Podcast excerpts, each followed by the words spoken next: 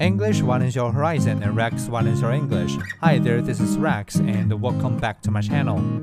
How to finance the green transition. On Monday, finance ministers and central bankers from the G20, a club of the world's largest economies, will convene in Gandhinagar, an Indian city named after the country's founding father. The agenda set out by India, which holds the G20 presidency, is appropriately ambitious. The two days of talks are meant to cover everything from cross border regulations for cryptocurrencies to a global deal on corporate taxation. But one issue will dominate how to help developing economies transition from fossil fuels.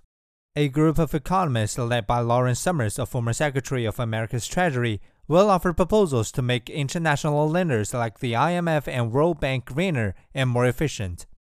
But mere streamlining is not enough for poor countries who argue that far bigger pots of money are required to meet their needs.